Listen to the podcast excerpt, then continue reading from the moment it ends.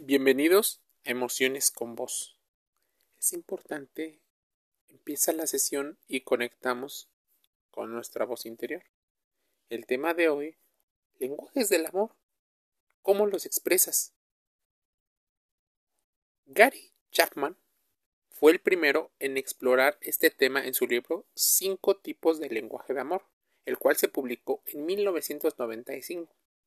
Quizá alguna vez has sentido que tú, tu pareja, amigos, familia, conocidos, no entienden muy bien la forma en la que se demuestra o la que tú demuestras afecto.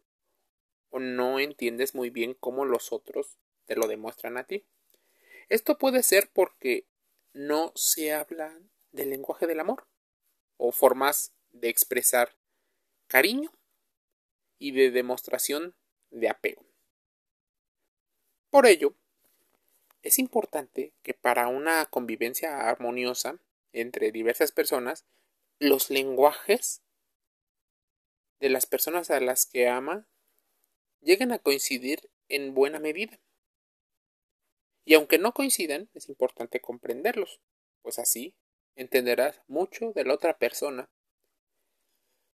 Es una de las maneras en las cuales uno puede descubrir más del otro empatía y simpatía. Los expertos mencionan que elegimos cierto tipo de acciones en las cuales nos sentimos más cómodos para recibir y darnos amor. Para muchas personas, en las teorías de apego, los hombres y las mujeres suelen comportarse de manera diferente según el rol biológico que hemos tenido durante muchísimo tiempo.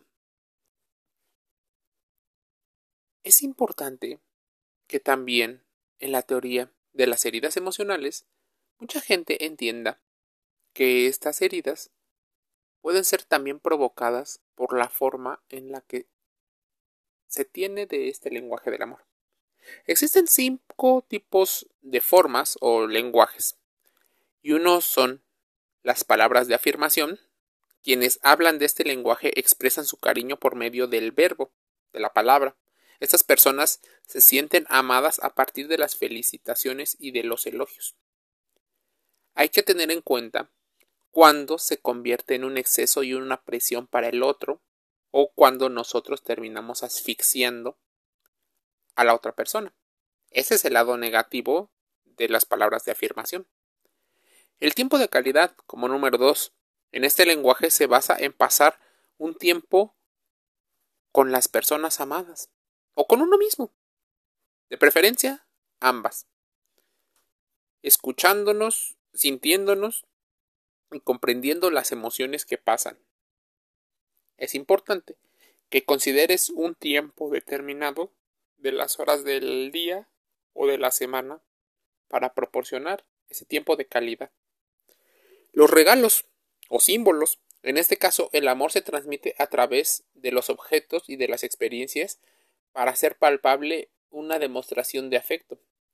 Es el más común, pero también debes de considerar que se pueden malinterpretar los regalos, o incluso puede haber gente que no los considere un regalo.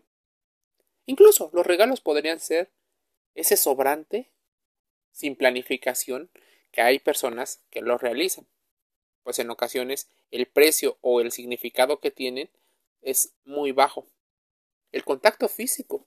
Para muchas personas es importante este lenguaje, pues se demuestra y se recibe a través de un contacto afirmativo. Ya saben, una retribución positiva a lo que estás haciendo. Tomarse de la mano, abrazarse, besarse y un largo etcétera. Actos de servicio. Las personas tienen este lenguaje demuestran a través de su amor mediante el ser útil o hacer favores. En el contacto físico, como uno de los lenguajes del amor, es importante considerar que el otro individuo se sienta cómodo, no se siente invadido o incluso que lo esté haciendo por una situación solo de costumbre. Importante que en el contacto positivo consideres que también hay un contacto negativo, por lo cual se podría convertir en una simbolización de una violencia pasivo-agresiva.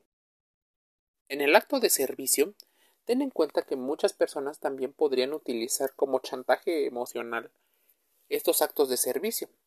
O para las personas que tienen herida de rechazo o abandono, suelen ser armas importantes para que no se les abandone o no se les rechace, pues utilizan el ser útil para ser querido, es un sinónimo.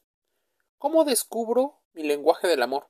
De inicio, emociones con voz te lleva a que lo descubras poco a poco.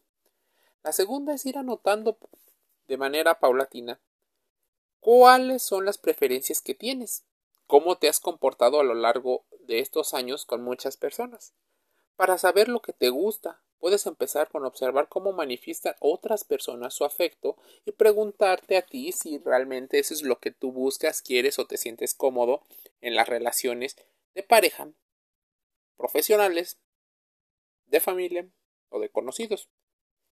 Los psicólogos afirman que a veces es más fácil reconocer lo que no te gusta de lo que sí te gusta.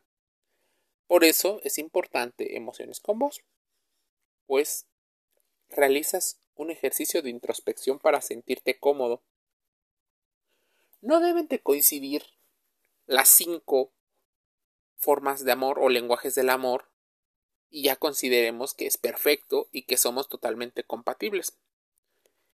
Muchas personas no tienen ninguna, otras personas tienen una o dos, las personas que tienen la mitad, tres o cuatro, pero es muy difícil encontrar que las cinco sean en una sola persona. ¿Qué pasa si la persona que quiero y yo tenemos lenguajes distintos? Por ejemplo, yo tengo dos y ella o él tiene otros dos diferentes. De acuerdo a los psicólogos, el primer paso para una convivencia armoniosa es conocer lo que te gusta personas que no conocen lo que les gusta, evidentemente empezarán a sentirse incómodos pues desconocen del tema. Lo que no te gusta es importante, mostrar ciertos límites con el tiempo prudente de evaluación. ¿Qué pasa? A veces tu pareja te va a pedir algo que tú no sabes dar. Para eso se necesita mucha tolerancia, afecto, para aprender y comprender lo que te pide. Pero si no te lo pide, es importante que entiendas que también necesitas una habilidad para comprender lo que otras personas intentan expresar mediante su lenguaje no verbal o mediante los símbolos. Pues a muchas personas son carentes en la forma de demostrar su afecto. ¿Cómo puedo asegurarme que mi pareja le guste mi afecto? Es la pregunta que muchas personas se hacen. Cuando quieres demostrar afecto, se recomienda no pensar tanto en lo que a ti te gustaría. Es importante que a la otra persona le guste y a partir de eso venga la convivencia sana, la plática, el tiempo de calidad, el acto de servicio, palabras de afirmación, contacto físico. En particular, es importante que todo lo hagas tal vez de manera fluida. Cuando empiezas a planearlo empieces a forzarlo, se torna una situación muy diferente. Seguramente has escuchado sobre el triángulo del amor. Sí, ese triángulo equilátero en el cual muchas personas basan sus relaciones para saber cuál es la compatibilidad que tienen. Es difícil encontrar que alguien tenga igual el triángulo equilátero entre el amor de compromiso o amor fatuo el amor o complicidad en la intimidad. Y el tema de la pasión o intimidad dentro de la pareja. Por lo cual, el lenguaje del amor, las teorías del apego y las heridas emocionales nos hacen comprender que no siempre los triángulos van a coincidir perfectamente. Coincidir la mayor cantidad sería el sueño o el equilibrio que toda la humanidad busca. Pero en ocasiones los momentos vitales en los que las personas se están atravesando, así como las circunstancias pueden modificar gradualmente la forma en la que la gente se percibe. Por eso te invito a que estos temas los investigues, los compares y hagas una introspección, emociones con vos. Termino una sesión más dándote gracias por escuchar nuestros podcasts, escuchar y ver el contenido que tenemos en Facebook e Instagram. Gracias, te enviamos un saludo.